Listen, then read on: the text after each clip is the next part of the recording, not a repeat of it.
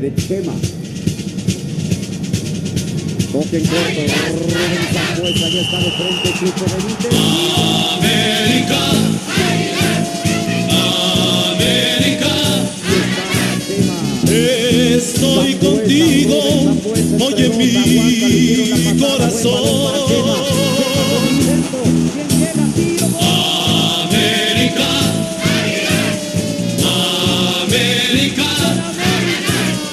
No te detengas, tú serás el campeón.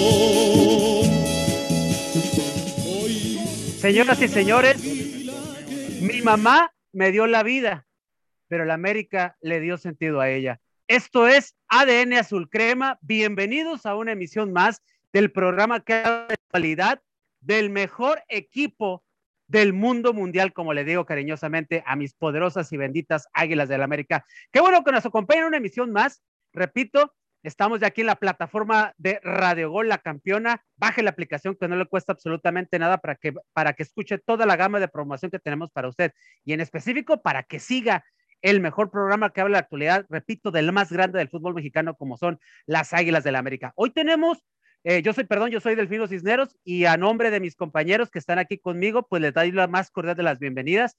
Y tenemos un programa bastante nutridito, bastante de qué hablar. El América sigue de líder aún sin convencer y como dicen por ahí, hace frío en la cima. Hace frío en la parte alta de la cima, aún sin convencer, el América sigue siendo líder. Por ahí suena el rumor, se prenden las alarmas en Cuapa, porque por ahí se comenta que Santiago Solari al finalizar el torneo puede salir de las Águilas del la América. Vamos a hablar obviamente de qué fue lo que sucedió en el partido contra León también. Un detalle bien importante, cómo este América, eh, no convenciendo, eh, sigue siendo el mayor referente en la zona defensiva junto con los zorros del Atlas. Hay que decirlo, que está, se está compartiendo el liderato de la defensa y también pues dos cosas más también que son muy importantes. Lo primero, Nicolás Benedetti eh, no se quiere ir. Parecía, todo indicaba que se iba de préstamo con los famosos cañoneros de Mazatlán, o mejor conocido como en el bajo mundo del fútbol mexicano como el Morelia Morado. Y, y, ¿cómo se llama? Y también tenemos por ahí una raya más al tigre. Una más, una más de nuestro queridísimo presidente deportivo de nuestra institución, Santiago Baños. ¿Cómo está que no le hace caso ni Benedetti? ¿Cómo está que no le hace caso este, eh, Renato Ibarra? Y cada quien hace una pachanga de esto y no sabemos en qué vaya a terminar todo esto. De esto y más vamos a platicar hoy en ADN Azul Crema en este episodio más. Si no tiene la oportunidad de escucharnos eh, totalmente en vivo, nos puede escuchar a través de Spotify, a través de nuestro podcast y ahí puede escucharlo en el momento que usted quiera. Ahora sí le doy la bienvenida a mis compañeros. Mi estimado prefecto de ADN Azul Crema, mi estimado Rubén Boal, ¿cómo estás? Bienvenido. Hola, jefe Delfino, ¿qué tal? Un abrazo para todos mis compañeros, para José Luis, Ángel, para ti Delfino y para todos los radioescuchas que nos están escuchando en Radio Gol. Pues yo le llamaría a este programa Santiago Baños, capítulo 2427. Yo, oye, no sé, tenemos el privilegio y la dicha de que cosas que hemos dicho aquí eh, nos hacen caso con alineaciones, con jugadas sí. y todo el rollo. Espero que nos hagan caso que para Ojalá. cuando termine este torneo, el señor Santiago Baños ya por fin deja la institución, que la verdad, honestamente, sigue dejando mucho que desear y uso las palabras que el buen José Luis ha introducido aquí en Radio Gol. Es uno de los cánceres que tiene este fútbol mexicano. Es uno.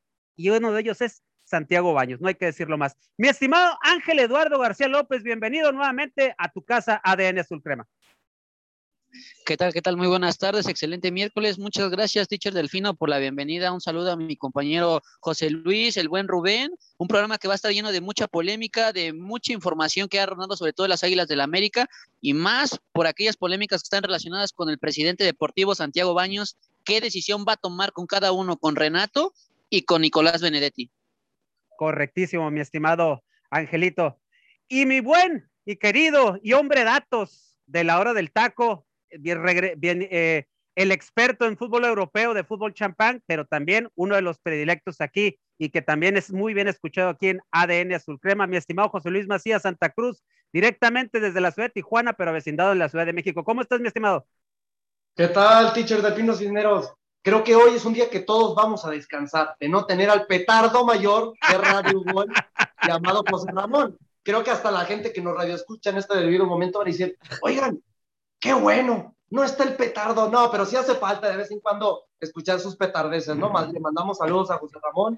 Un gusto estar aquí con Rubén Boal y Ángel Eduardo García. Recuerden, ¿eh? Nuestro año, para que les quede claro. Y pues muy buenos datos acabas de traernos, temas demasiado interesantes. Yo creo de que va a haber chispitas, ¿eh? Va, a haber chispitas el día de hoy en el programa, sin ninguna duda. Y un gusto para toda la gente que nos está sintonizando en este debido momento.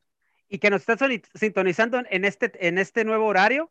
Después de nosotros siguen los jefes para que no le cambie y se quede aquí en la plataforma de Radio Gol.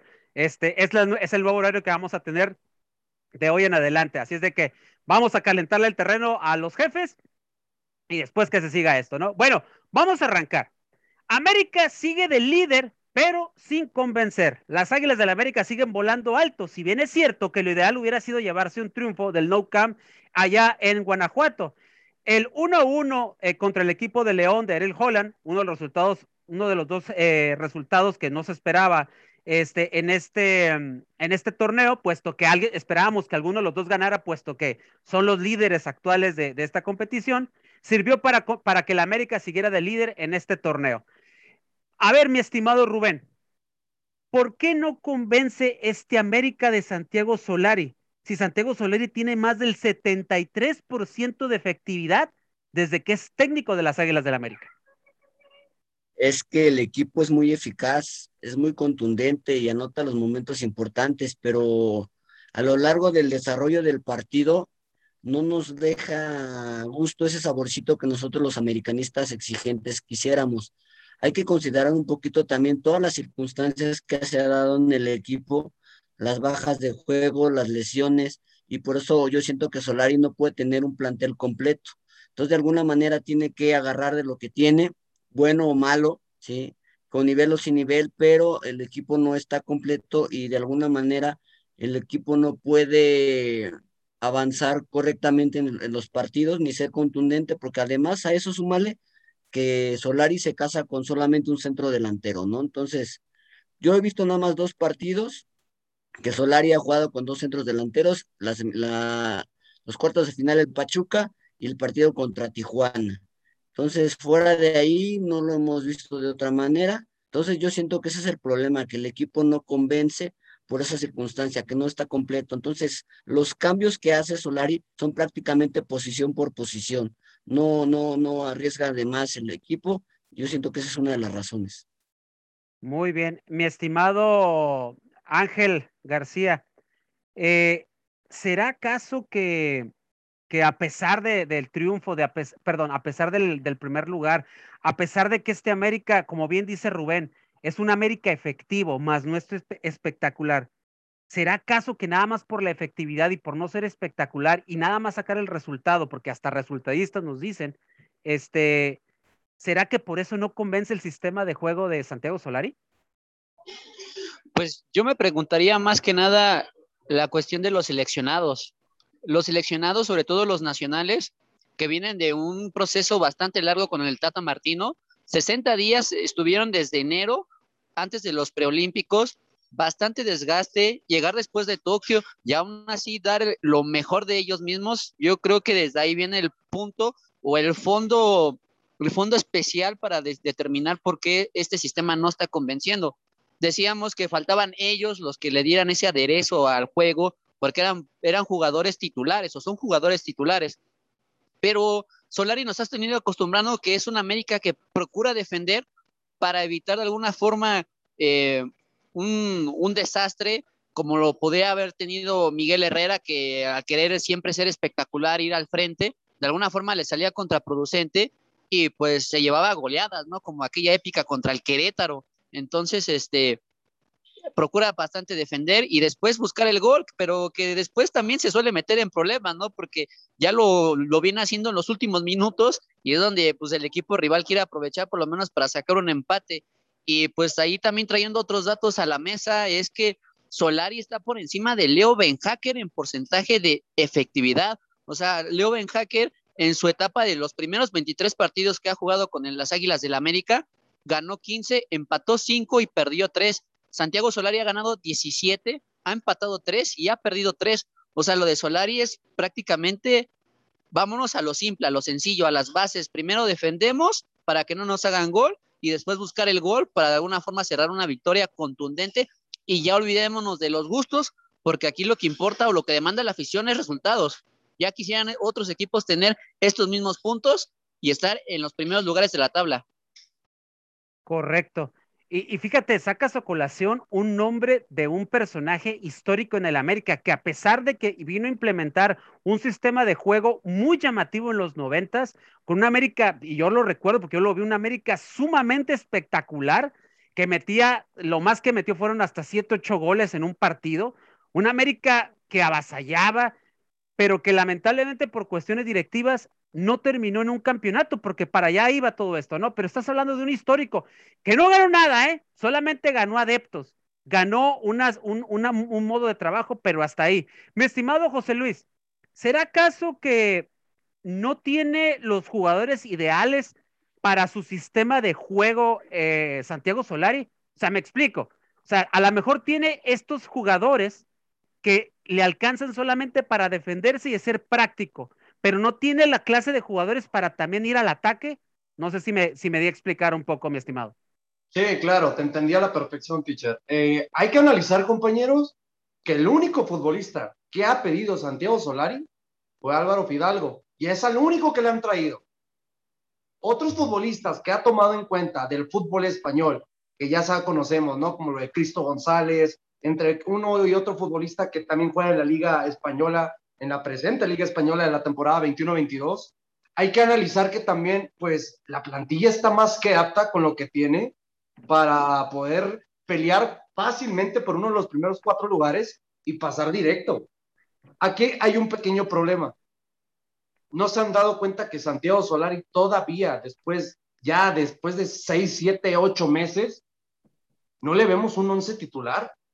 Porque si fuera un once titular, estaríamos hablando que ya tendríamos continuidad de tres a cinco partidos con el mismo plantel, el mismo once en los cinco partidos. Y no repite, siempre hay un cambio, un futbolista que no le termina de convencer, que tiene que cambiar. Y hay algo que tenemos que puntualizar. Fuera de que estas Águilas de la América, como ya comentaron mis compañeros, no está jugando tal vez de una manera muy buena, pero tampoco ha sido tan efectivo. Porque dicen, es efectivo, sí, porque gana, es, esto no es ser efectivo. También hay que, hay que ponernos a pensar, ¿cuántas oportunidades no ha tenido el equipo? Y ha fallado. Estamos hablando que ha tenido promedio, compañeros. Ahí les doy el dato. Goles dentro del área, hemos metido nueve de 49 tiros posibles. Para que nos demos una magnitud. Y goles fuera del área, solo ha sido uno de 38 disparos. Entonces, ahí que estamos dando a entender que tenemos 15% de efectividad es muy poca para tener. ¿Dónde, ¿Qué está pasando con el otro 85 que está generando las Águilas del la América partido a partido? Hay que puntualizar mucho eso porque decimos, sí, somos líderes generales y eso, pero llevamos 10 goles, señores. 10 goles, 1.4 de promedio por partido. Es muy, poquito para lo que debería generar el América con todas estas llegadas. Súmenle nomás al dato, tenemos más de 80 tiros y solamente han entrado 10.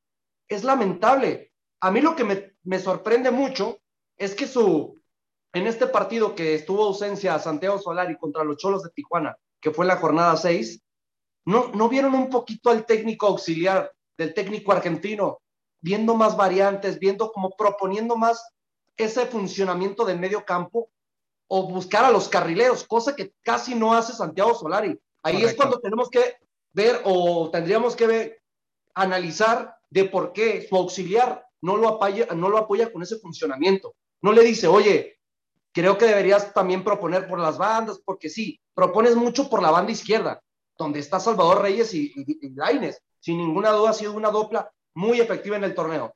Pero ¿dónde estás, eh, Jorge? Tienes a Jorge Sánchez y a Miguel Ayun.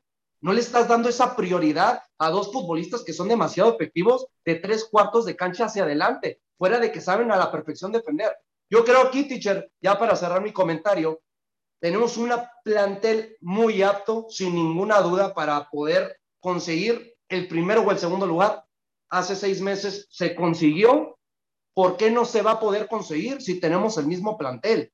Solo han venido incorporaciones que lamentablemente no han tenido tantos minutos como Fernando Madrigal.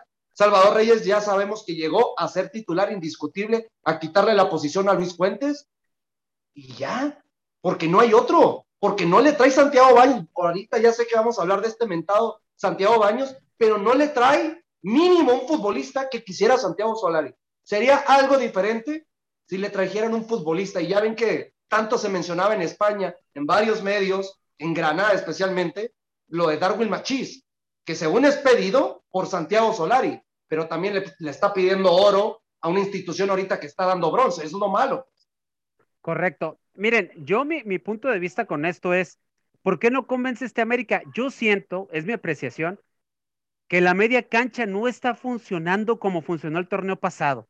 Esta media cancha hay que recordar que era, de, era la mejor media cancha del torneo pasado y que se peleaba de tú a tú con la mejor media cancha que, resultó campeona, que fue la de Cruz Azul. Que nosotros decíamos, cuando se enfrentan medias canchas va a estar bueno el, el entre. Y se nulificaron. Eso fue lo que sucedió en aquel partido donde empataron. Entonces, hoy yo veo esta media cancha un poco endeble. Veo a un cachorro Sánchez que está haciendo el trabajo de dos hasta de tres jugadores.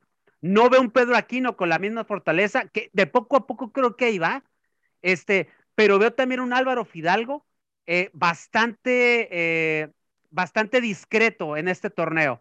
Eh, siento yo que, no sé, uno de los cambios que yo, y que ya lo han hecho, es mover a Álvaro Fidalgo hacia el extremo y poner en su lugar ahí a Córdoba, que ya lo han estado haciendo. Y Córdoba, cuando ha estado en esa posición, se ha visto mucho mejor el equipo.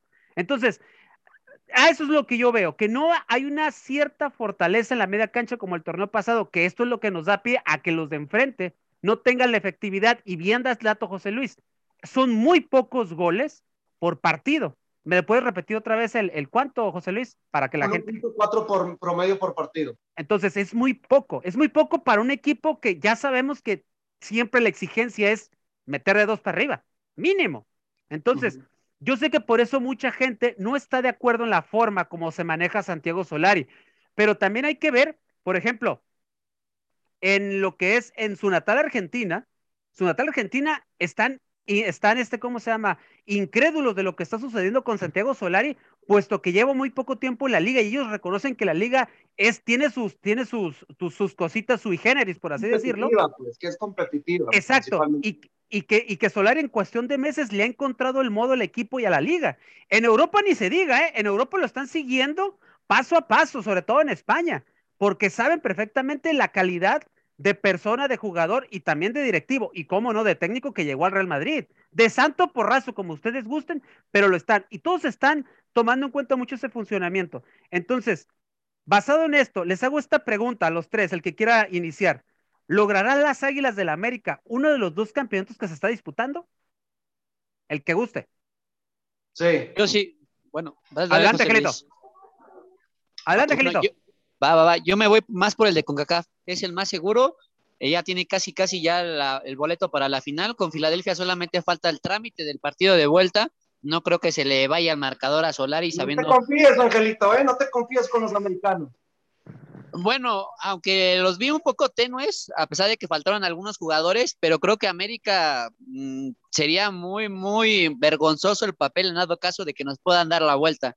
Y sabiendo que entre Rayados y Cruz Azul, que no andan en un buen paso, ni el campeón que ha podido convencer y Rayados con un equipazo que tampoco le encuentra forma, entonces yo veo más factible que seamos campeones de CONCACAF que, el, que el de Liga, porque el de Liga eh, Solari todavía tiene esa, esa, experiencia amarga de ser eliminado por un empate global de 5 a 5, que fuiste eliminado por un gol de visitante, o sea, ni siquiera fue un marcador eh, que te pudiera superar por goles. Entonces yo veo más factible que Solari alce el título de CONCACAF para finales de octubre.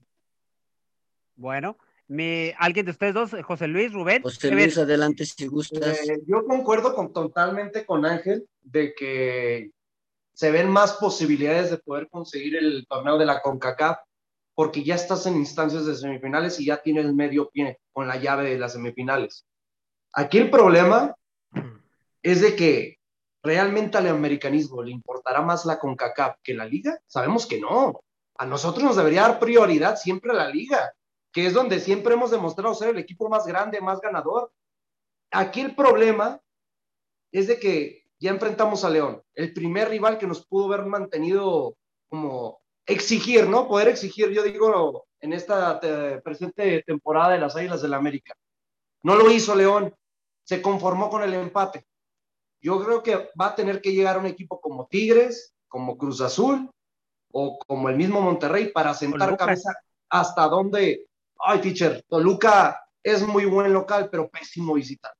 Te lo juro que algo no me convence todavía de Hernán Cristante, cómo sale a, a proponer tanto de local y de visitante, sale a conseguir los empates. Me recuerda mucho al Cholos que enfrentamos en el Estadio Azteca hace un par de semanas, al mismo juego.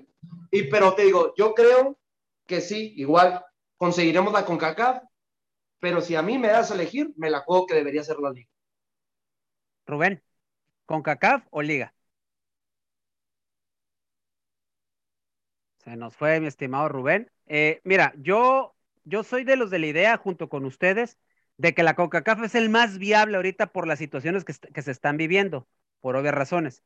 Pero, pero, pero, pero, como dices tú, José Luis, a mí me interesa, a mí como americanista, me interesa más la liga. Porque la liga te puede dar otro acceso después a otro torneo con CACAF. O sea, no, no, no, ¿cómo se llama? No es que, no es de meritar, pues vaya, lo que está haciendo en CONCACAF. Si se logra, pues que a todo dar, ¿no? Porque vas a seguir siendo el más grande del área, a fin de cuentas.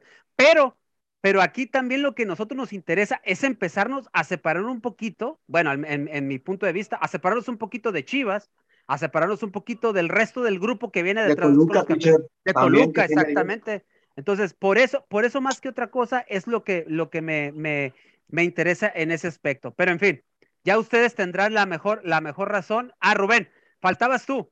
Este, tuviste unos problemas con el audio. Eh, ¿Qué prefieres tú? ¿La Liga, la CONCACAF ambas y por qué? Bueno, eh, como americanista yo te puedo decir que ambas, tanto la CONCACAF como la liga. Como lo comentan mis compañeros, estamos más cerca de ganar la CONCACAF porque ya estamos en la semifinal y tendría que pasar una catástrofe para que la América no llegara a la final, ¿no? Entonces yo, viendo a este equipo, lo veo seguro, lo veo firme en la defensa, ya, ya veo un equipo más compacto en la defensa central, entonces yo creo que sería eh, factible que la América pasara a la final, contando una cosa que los rivales son tanto Monterrey como podría ser Cruz Azul. Cruz Azul no viene jugando bien.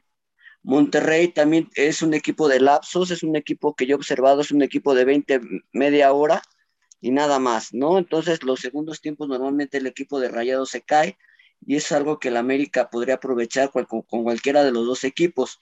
Ah, sumándose, no, corréjanme si estoy mal, creo que la final de la CONCACAF se jugaría un solo partido. El nuevo formato dice que se jugaría un solo partido. Así es. Entonces yo creo que en un, en un tiro directo el América podría salir victorioso, ¿no? Entonces, pues lo de la liga pues está un poquito más lejano. El América es super líder, pero no nos confiemos, ¿no? El equipo va bien, pero hay algo que tenemos que analizar es el problema es en la liguilla. El equipo puede quedar como primero o como segundo, pero el problema ya viene en los tiros directos en la liguilla. Ya vemos los problemas que tuvimos con Pachuca. Yo, como lo comenté esa vez, yo creo que Solari pagó derecho de piso. Espero que esta vez ya no, no suceda eso. Yo espero que haya aprendido y que yo creo que es lo más probable, ¿eh? Se me hace que ya aprendió Solari y creo que va a modificar un poco el momento de liguilla. Pero en fin, ya lo veremos en el caso, en, el, en, en la situación cuando ya se acerque esa instancia y de aquí obviamente lo vamos a comentar en su programa ADN Azul Crema. Pasando al siguiente, al siguiente bloque, el aspecto defensivo, algo que ahorita comentaba Rubén, algo que se ha trabajado muy bien por parte de Santiago Solari, eh, es algo que sale a relucir. Las Águilas junto con los Zorros del Atlas son la mejor defensiva, solo con tres goles recibidos. Y sus defensas, pues, tanto que nos habíamos quejado en algún momento del sector defensivo, hoy la verdad están dando la cara por este América. Para empezar, Emanuel Aguilera, el mejor jugador del partido contra León, por ahí los americanistas en las redes sociales del Club América pusieron que fue Pedro Aquino. Pero para mí, digo, para mí, no sé qué, cómo lo vieron ustedes, pero para mí, a mí se me, el mejor jugador fue Manuel Aguilera. Eh, seis despejes, una intercepción de pase, tres duelos, de, eh, tres duelos aéreos ganados, algo que era muy, muy impredecible manera de idea con el juego aéreo, pero que pues lo pudo hacer y para mí eso tiene mucho que ver, ¿no? Y la pregunta es, eh, mi estimado Ángel, ¿ha recobrado nivel este jugador? Y mira que está a dos goles de la marca histórica de, de los goleadores defensores que tiene el capitán Furia Alfredo Tena. Bueno, de mi punto de vista sí ha mejorado un poco más. Eh, se le vio, yo creo que exigido en las primeras jornadas, donde fue retratado, fue en el partido contra Necaxa, ese partido donde mandaban centros y automáticamente le ganaban las espaldas a, a Emanuel Aguilera, pero creo que ha entendido que ha estado en un nivel muy bajo, que ha, ha tratado de recobrar de alguna forma, eh, pues ya sea en liderazgo, en este caso me sorprendió que haya tirado el penal, que sabemos que es efectivo para los penales, eh, falla muy poco por lo regular, pero creo que el argentino va retomando nivel, aunque lo que me preocupa es en qué momento viene a retomar nivel. Viene a retomar nivel en un momento donde se vino un parón de fecha FIFA, donde pues le cortas la continuidad al jugador. Y entonces el problema, el problema será, ¿nos podrá seguir ofreciendo lo que nos ofreció en este partido con León? Que bueno, que si es con León y dice si se enfrenta a un candidato posible al título y da este tipo de exhibiciones, entonces estamos teniendo a un Emanuel Aguilera cumplidor y que nos puede tener aliviados por lo menos en la cuestión defensiva, de que ese es el sistema que prioriza un poquito más Solari, que es primero defender, entonces ya no nos preocuparíamos tanto o estaríamos un poco nerviosos por esa situación. Pero el argentino tiene todavía mucho nivel y pues a ver quién gana, ¿no? ¿Quién le gana a quién? Si Emanuel a Bruno o Bruno a Emanuel. Muy bien. Eh, mi estimado José Luis, Bruno Valdés ha regresado a la titularidad de poco a poco y ha estado convenciendo con sus últimos partidos. O sea, parece que va, va en ascenso en, su, en, ese, en ese nivel, en ese, en ese engranaje que tenía con el equipo. ¿Llegará al nivel que nos tenía acostumbrados? Él está solamente a un gol también del Capitán Furia, en, como los defensas goleadores de, la América histórica. Yo creo que aquí va a depender mucho del, del central paraguayo. ¿Por qué? Porque tampoco hemos visto ese central con carácter, con ímpetu, que llegamos a ver cuando estaba en su mejor momento. Yo ya no veo realmente jalando a sus compañeros que jalen marca, que, que hagan su trabajo, ¿no? Como debería ser en el campo de juego. A mí principalmente sí me sorprende mucho lo de Manuel Aguilera, porque era un futbolista que fallaba muchos pases, le, le roba, le... Ay, es que podemos ver una lista en específico, como perdía muchos balones en campo propio, como en campo contrario. Y ahorita ya vemos que tiene una seguridad sabiendo que vuelve a tener a Bruno, a Bruno Valdés ahí con él en la central. Y me sorprende mucho que volvemos a ver lo mismo. Decimos, no, es que Manuel Aguilera es muy bueno, pero si no hubiera sido porque en serio tiene a Bruno Valdés, un mejor compañero que ha tenido en las Águilas del la América, es lo que ha hecho que demuestre tener esa calidad. Y que ya se y tienen años entendiéndose. sí, tiene años, años, años entendiéndose. Sí, no, es que es un mejor compañero, sin ninguna duda. ¿Y cuántas veces no vimos que cuando estaba Sebastián Cáceres, cómo er, tenía eh, errores tan infantiles el mismo Manuel Aguilera? Decíamos, el que pensamos que iba a tener los errores era el mismo jovencito uruguayo y los tenía el experimentado futbolista argentino. A mí era lo que me sorprendía mucho. Pero ahorita que regresa Bruno Valdés a la central, volvemos como a ver esa tranquilidad, saber que tienen control del balón, que tienen que ser tan puntuales en las llegadas. Un ejemplo, ¿cuántas veces no hemos visto cuando han querido en esta temporada contragolpear al América? Que Bruno Valdés le dice, ataca tú y yo me quedo atrás. Vemos el movimiento de que saben, sabemos que se compactan estos dos centrales sudamericanos, sin ninguna duda. Y yo creo que a la pregunta que me haces, teacher, sí puede, pero vuelvo a puntualizarlo, depende mucho del futbolista, porque también se especula por ahí que hay varios equipos de Europa que todavía lo siguen buscando, calladitos de la mano. Pues este mercado de transferencias, sin ninguna duda, ¿no? Pero durante seis meses puede llegar que se le, se le vaya a hacer, ¿no? Su sueño europeo. Entonces, probablemente por eso también él está comprometido para recuperar nivel, puesto que él tiene un, sueño de llegar a Europa, ¿no? Y sabemos la calidad que tiene el paraguayo, que en su momento ya también ya, ya, fue convocado a su selección y que pues obviamente extrañamos sobre todo, es, como tú bien, bien tú dijiste, José Luis, esa garra esa garra, eh, garra paraguaya que demuestran siempre estos, estos jugadores que vienen allá de Sudamérica. Es algo que siempre los ha distinguido, teacher, ser aguerridos, luchones, eh, que no se dejan, no son dejados en el campo de juego. Y eso es lo que todos esperamos que Bruno Valdés tarde o temprano vaya a recuperar, porque no dudamos que sí lo tenga, pero en el campo de juego no, lo, no ha sido reflejado últimamente. Y a eso agrégale que era el capitán hasta antes de la lesión. Y eso por eso era tan significativo para el americanismo que él estuviera bien. Pues eso yo siento que nos dolió mucho cuando se lesionó y por eso, se, y aparte América resintió el liderazgo de él en la cancha. Mi estimado Rubén, eh, pues está Sebastián Cáceres. Después del parón de fecha pipa se estima su, eh, de fecha FIFA, perdón, se estima su regreso. ¿Se le extraña en la, en la defensa titular al uruguayo? Ahorita en este momento la pareja de, de Emanuel Aguilera y Bruno Valdés, los, como lo comentaban mis compañeros muy bien, lo están haciendo excelente. Dudo que cuando regrese Cáceres le quite a alguien la titularidad. ¿eh? Yo creo que ahorita ya Bruno Valdés lo veo muy bien, cada vez lo veo mejor, está recuperando ese nivel que lo caracterizaba en torneos anteriores y Aguilera se siente resguardado por, por el paraguayo, entonces creo que están haciendo una pareja importante en la central Recordemos que con todo y Cáceres, estos tres centrales únicamente han recibido tres goles en el torneo, entonces eso es digno de, rescatar. A lo mejor se les criticó un poquito al inicio del torneo por la parte de que de cómo sufrían, ¿no? O sea, a lo mejor no recibían los goles, pero se les veía sufrimiento en, en las acciones que ellos tenían. Cáceres también creo que ahorita en, este momento va a pelear la titularidad, pero no creo que, que alguno de ellos le quite ni a Emma ni a, ni a Bruno la titularidad. Yo creo que va a tener que esperar. Correcto. Y por si no se acordaban, también tenemos a Jordan Silva, que es el cambio habitual cuando alguno de, los defensas pues se lesiona, lo expulsan, o, o, por ejemplo el partido pasado que entró a hacer una línea de cinco para cerrar partidos. Eh, yo siento que, por ejemplo, Jordan Silva en los momentos o minutos que se ha requerido, ha cumplido, ¿eh?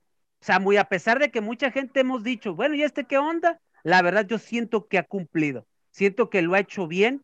A secas no, no, podemos decir más, puesto que ha tenido muy pocos minutos, pero cuando ha sido exigido en unos periodos largos, eh, en algunos partidos, yo lo he visto bien, lo he visto que cumple, se acopla muy bien con el, con el, con el central que esté a su lado.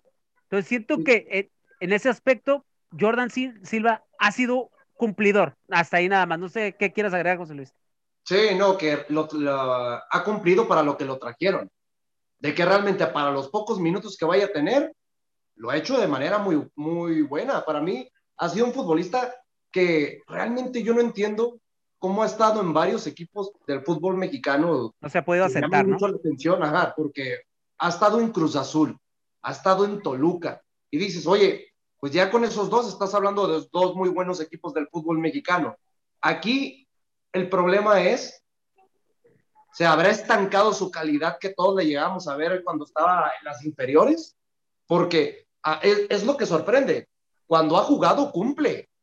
Pero todavía no sabemos si realmente es un futbolista que se le debería dar la oportunidad de ser titular. No lo vamos a saber en las Águilas del la América hasta que le den un partido crucial o fundamental para ver de qué manera se desarrolla su calidad algo que yo alabo de Jordan Silva es que por, por, juego aéreo no este, es muy bueno, ¿eh? He visto que por juego aéreo es muy, muy bueno y la verdad, eso es, eso es digno de aplaudirse. A lo mejor es el que le ha, ha, reconstruido un poco la situación aérea de Emanuel Aguilera, muy probablemente. Dime, Rubén. Yo, yo, en el caso de Jordan Silva, como lo comenta José Luis muy bien, yo creo que ahorita va a tener que, va a tener que esperar en, dado caso de que Emanuel Aguilera decida ya no renovar con América o que América ya no lo renueve. Entonces ahí va a tener la pugna por, la titularidad con, Sebastián Cáceres, que sería el otro central que va a estar ahí peleando. Es un central mexicano que tiene, que, futuro, ya lo vimos en Toluca, en las inferiores, empezó bien en, Diablos del, Toluca, en Cruz Azul no tuvo tanta suerte, Recordemos que ahí está Aguilera, que es un central que lo hace muy bien, incluso que era jugador del América, pero yo creo que si le dieran la continuidad a, este chico Jordan Silva, podría dar ese estirón, pero desafortunadamente en América no suele dar tanto esas oportunidades. Entonces es lo que hay que esperar un poquito en el caso de Jordan. Ok, bueno, pasando al siguiente bloque para, para poder abarcar todo lo que, lo que anunciamos desde el principio del programa, pues nos vamos Nos vamos con más información al respecto de la actualidad de América. Y se maneja una, una información donde Santiago Solari podría dejar a la América al finalizar el torneo. De acuerdo a un reporte del periodista John Sotlick en Radio Fórmula, el indiecito y su cuerpo técnico estarían evaluando la posibilidad de emigrar de Cuapa una vez finalizada la participación del conjunto azul crema en el campeonato de la primera división del fútbol mexicano, sea como fuera el resultado eh, final para sus dirigidos. Pregunta, mi estimado Ángel Eduardo, ¿por cuál, cuál sería la razón por la cual Santiago Solari abandonaría a nuestras queridas Águilas del la América? Pues para estar en Europa y para mí yo creo que la llegada a México es simplemente para reforzar su, su estrategia, porque estar en un club como el Real Madrid es la presión, es estar encima de él, la prensa, eh, lo, los, mismos, este, los mismos periodistas de allá. Entonces aquí vino a establecer una forma de juego, de alguna forma a seguir aprendiendo en el fútbol, porque su idea era venir a América, llegar a un club grande, porque pues le da un cierto prestigio, hace que todos lo vean igual y regresar a Europa a seguir a forjar esa carrera que él tanto ha deseado. En México se le prestó esta oportunidad y y creo que la está aprovechando bastante bien, que prensa internacional sigue hablando de él, pero para mí Solari no me sorprendió mucho el hecho de haber llegado a México para simplemente reforzar su aprendizaje, ver que tiene todo el conocimiento y que lo puede aplicar en un campo de juego y que de ahí pueda otra vez volver con, un, con una nueva visión, porque todos, todos tienen a Santiago Solari con la visión del Real Madrid, el cual solamente pudo cumplir un torneo, ¿no? y eso ni lo terminó al final, o sea, no lo terminó. Y entonces nada más se quedó ahí. Entonces con esto le da una oportunidad a Solari de que, de que estuvo en un club, grande, que se le dio una continuidad, que supo responder de alguna forma y ponerse al tú por tú con algunos históricos directores técnicos de la América y que con eso le da un prestigio más para poder ser justificado y llegar a otro club en Europa, ¿no? Perfecto. Sí, al parecer la relación entre Santiago Solari y la directiva de las Águilas del la América no sería la mejor. Ese desgaste habría provocado que el argentino vea a la salida como una opción. Eso en primer lugar. Y en segundo, lo que toca mi estimado Ángel, que en Europa se le está viendo y que es lo que podría seducir la salida de Santiago Solari de Cuapa. Entonces, eh, la pregunta aquí sería, eh, mi estimado Rubén Boal, eh, ¿se podría ir Solari o es una más de baños? Pues yo te voy a, yo si fuera el presidente del Club América, el dueño, obviamente corro a baños antes. es que no hay, opción. Sí, de verdad, o sea, es que no, no, no, es que estemos en contra de Baños o a favor de Solari, es que vemos la realidad de las cosas. Entonces Baños está haciendo infinidad de tonterías, y lo digo con mucho respeto para el señor Baños, creo que no ha hecho una diligencia correcta y estarse peleando con todos, estar eh, metiendo problemas en el equipo, situaciones que no ha podido solucionar. Eso ha creado en el equipo cierta inestabilidad.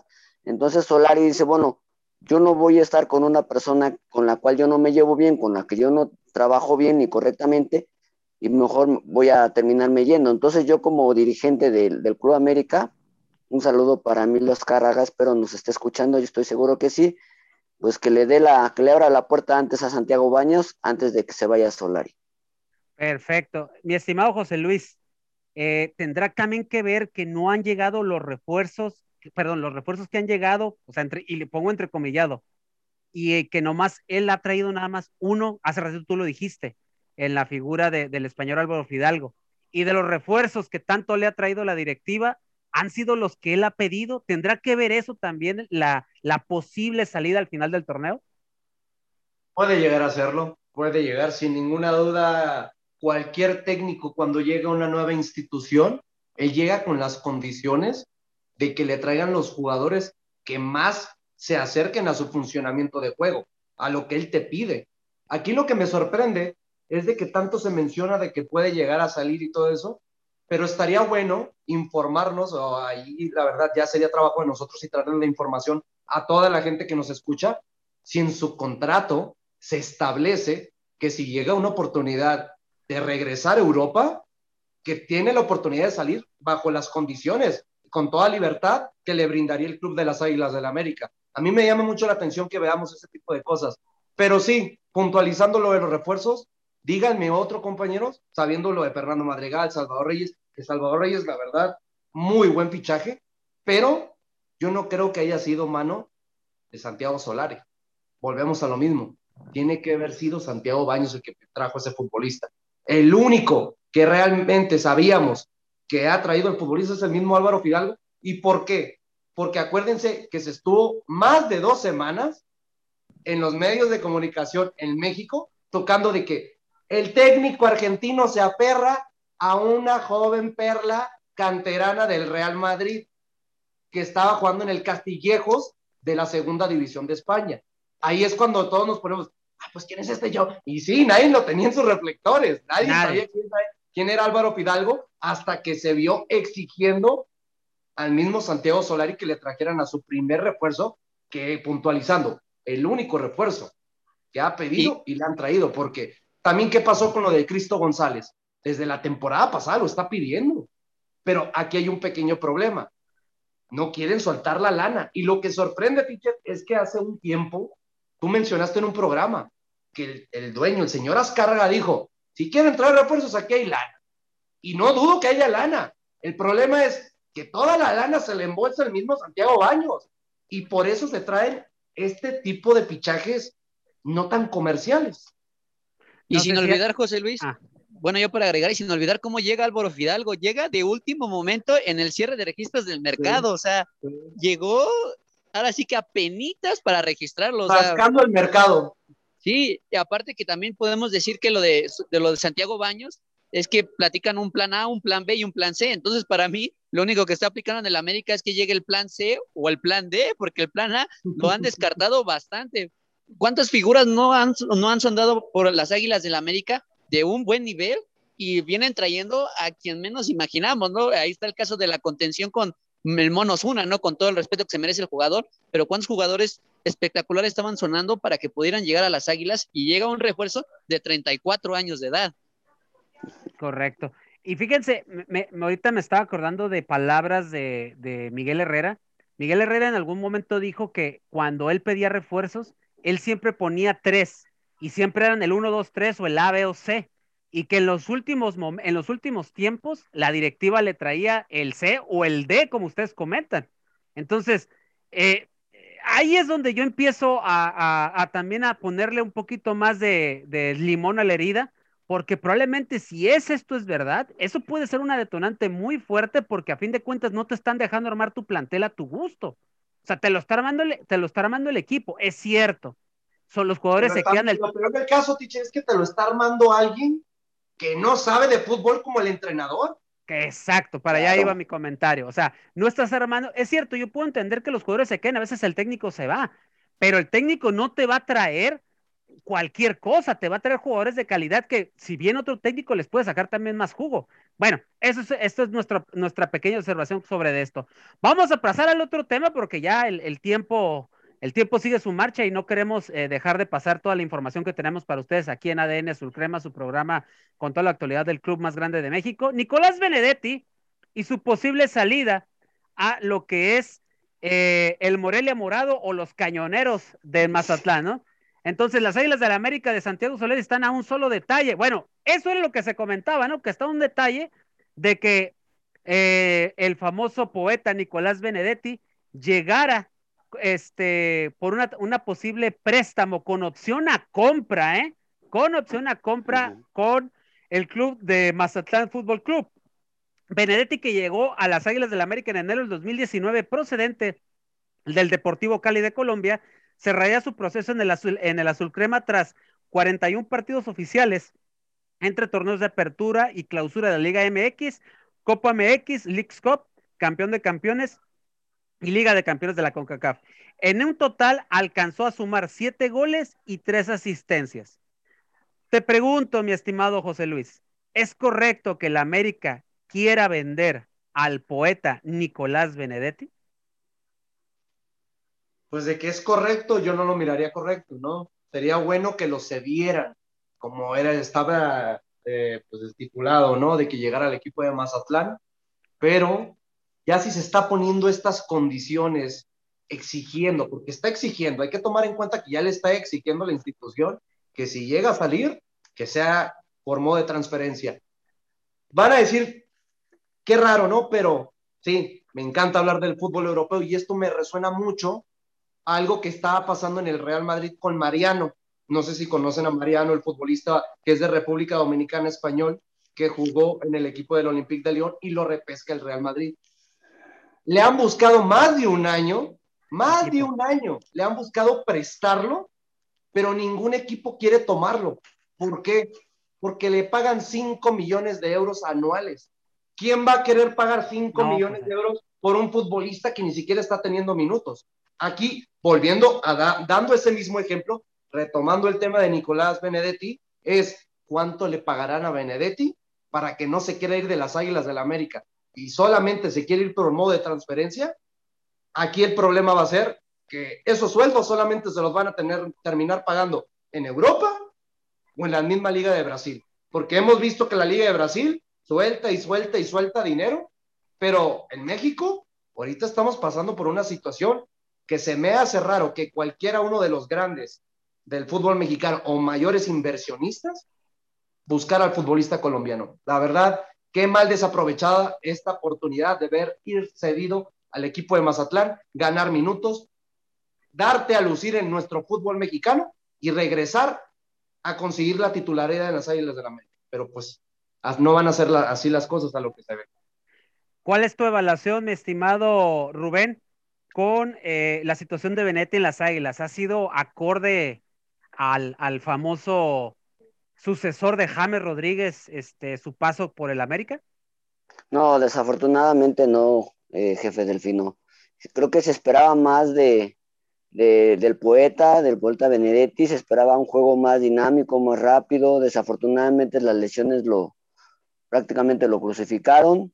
Y en el América, pues no podemos tener tanta paciencia, ¿no? Por todas las circunstancias que, que hemos platicado de un equipo grande.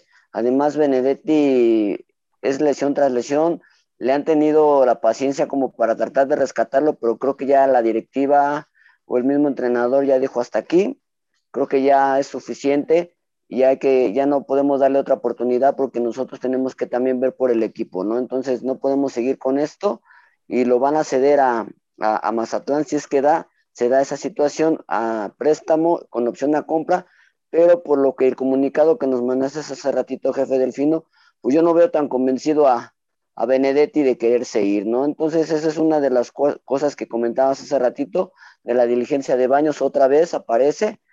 Eh, ¿Por qué no lo convence? ¿De qué manera tendría que convencerlo? ¿Por qué no está dispuesto a decir, sabes qué, Benedetti, pues tú te vas por esto, por esto, por esto? ¿Por qué le da él la, la opción de sacar un comunicado? Me imagino que es de manera personal, pero creo que deberían de tener estar de acuerdo la directiva con los jugadores y eso es lo que no está pasando. Ya pasó con Benedetti, ya pasó con Renato Ibarra. Perfecto. Angelito, aplicando nuestro, nuestro estimado poeta una, este, una a estilo Ibarwen, ¿no? Sí, algo como pasó con Ibarwen en el torneo pasado, se presentaba la, bueno, se daban los rumores que Ibarwen iba para Santos, Ibarwen estaba totalmente negando igual las mismas declaraciones que estaban dando los periodistas, incluso sacó algo, no un comunicado como tal, pero sí un escrito ahí por Instagram y sus redes sociales donde el jugador estaba totalmente firme con las Águilas del América, pero no sé cómo estuvo la dirigencia que lo orilló, lo orilló a que se fuera. Y para mí va a suceder lo mismo con Benedetti. Si ya lo hicieron con Ibarwen, no veo, no veo que no pase lo mismo con Nicolás Benedetti. Va a terminar siendo transferido para el Mazatlán, aunque sea la mala, pero pues no, y sobre todo yo me pregunto cómo se sentirá el jugador sabiendo que el mismo cuerpo técnico ya no quiere contar con él, ¿no? Y quedarse sería todavía estancarse aún más su carrera futbolística, ya no tanto por querer dislumbrar en las Águilas del la América, sino si también él tiene todavía un futuro por delante, estar en las Águilas sería de última opción, no le veo una cabida y sobre todo que están apuntando más para el mercado, donde pueden reforzar ese, esa posición.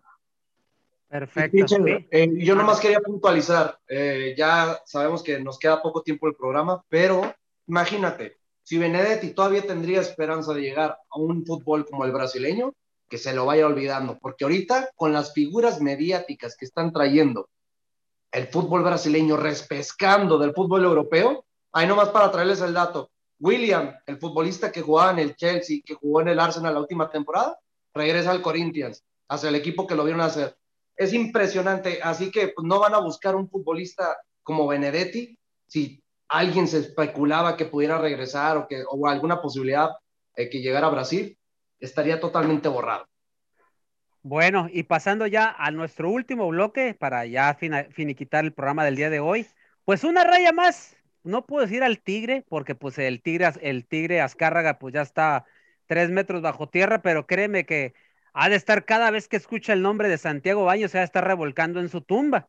Yo creo que si, yo creo que si el Tigre Azcárraga estuviera vivo, este señor ya no existiría en ninguna parte del fútbol mexicano.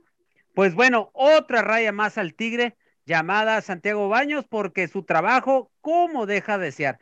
En días pasados, Renato Ibarra se tenía que operar del famoso tendón que, que tienen en su pierna, es un tendón roto y eso le dio pues la baja, eh, que se, dio a desencadenar esta baja del torneo y obviamente tenía ya la cita para operarse, pero resulta que el señor dejó vestido de alborotado al doctor porque el señor se fue a buscar una segunda opción, es una recomendación de su natal Ecuador.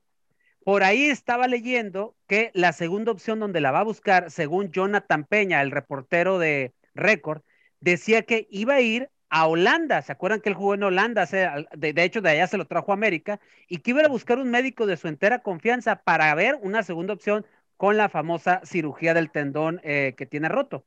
La pregunta es, ¿quién carajos manda en esta situación?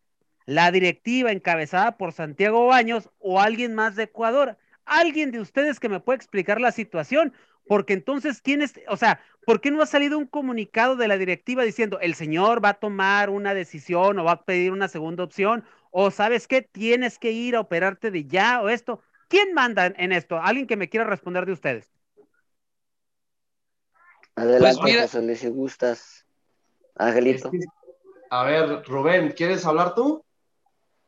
No, no, no, adelante ustedes. Yo los es que es lo complicado la institución debería tener todo el derecho y el poder para tomar esa decisión. ¿Por qué? Porque mientras la dirigencia te esté pagando en tiempo y en forma, tiene todo el derecho de hacer lo que le dé la regalada gana. Y si no te gusta la buena, pues tendrá que ser a la mala. Te operas porque te operas o te rescindo el contrato. Eso es lo que debería haber hecho la América. No sé por qué no lo ha hecho en la actualidad. Santiago Baños, todos sabemos, ¿no? Pero el punto aquí es tomar ese tipo de decisiones. ¿Cómo un futbolista puede tener más valor que el poder de la autoridad de una institución? Es lo que yo, a mí no me determina de cuadrar.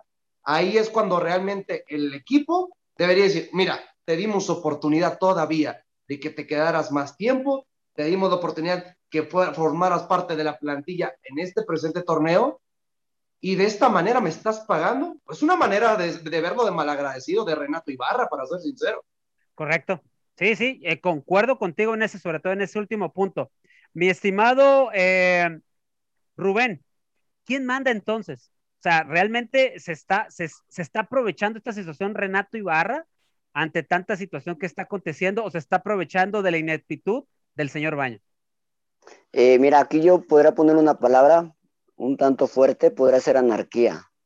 Anarquía o desacato en el equipo. Y cuando hay ese tipo de situaciones, la verdad es que las cosas no van a caminar nada bien. Lo de Renato, como lo comenta José Luis acertadamente, la América se jugó su prestigio por ponerlo en la cancha con todas las circunstancias que se estaban manejando y con esto le paga Renato Ibarra. Entonces, yo creo que aquí el que debe demandar, debería demandar es Santiago Baños y decir, sabes que te operas porque te operas porque yo soy la institución que paga tu sueldo yo soy el que toma las decisiones.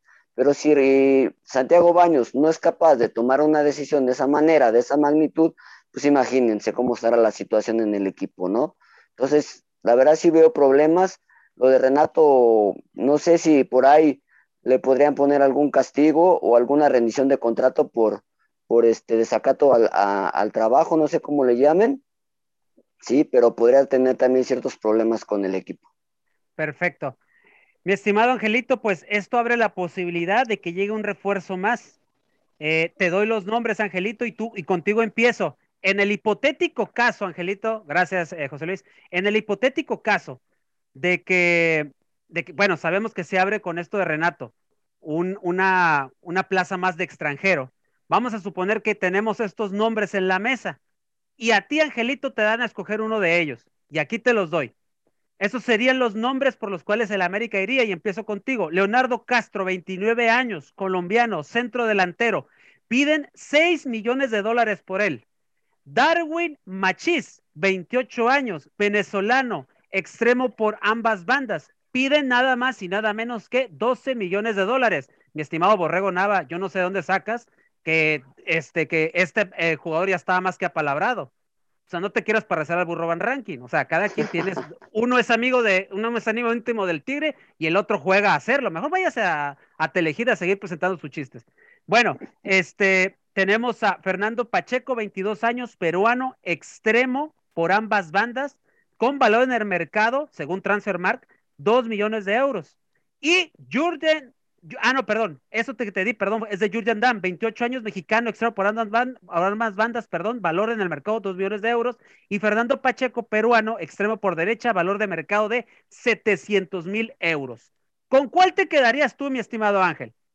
Yo me quedaría con Darwin Marchís, el jugador del Granada en el fútbol español. Eh, por lo que he investigado, ya está cerca igual de finiquitar contrato.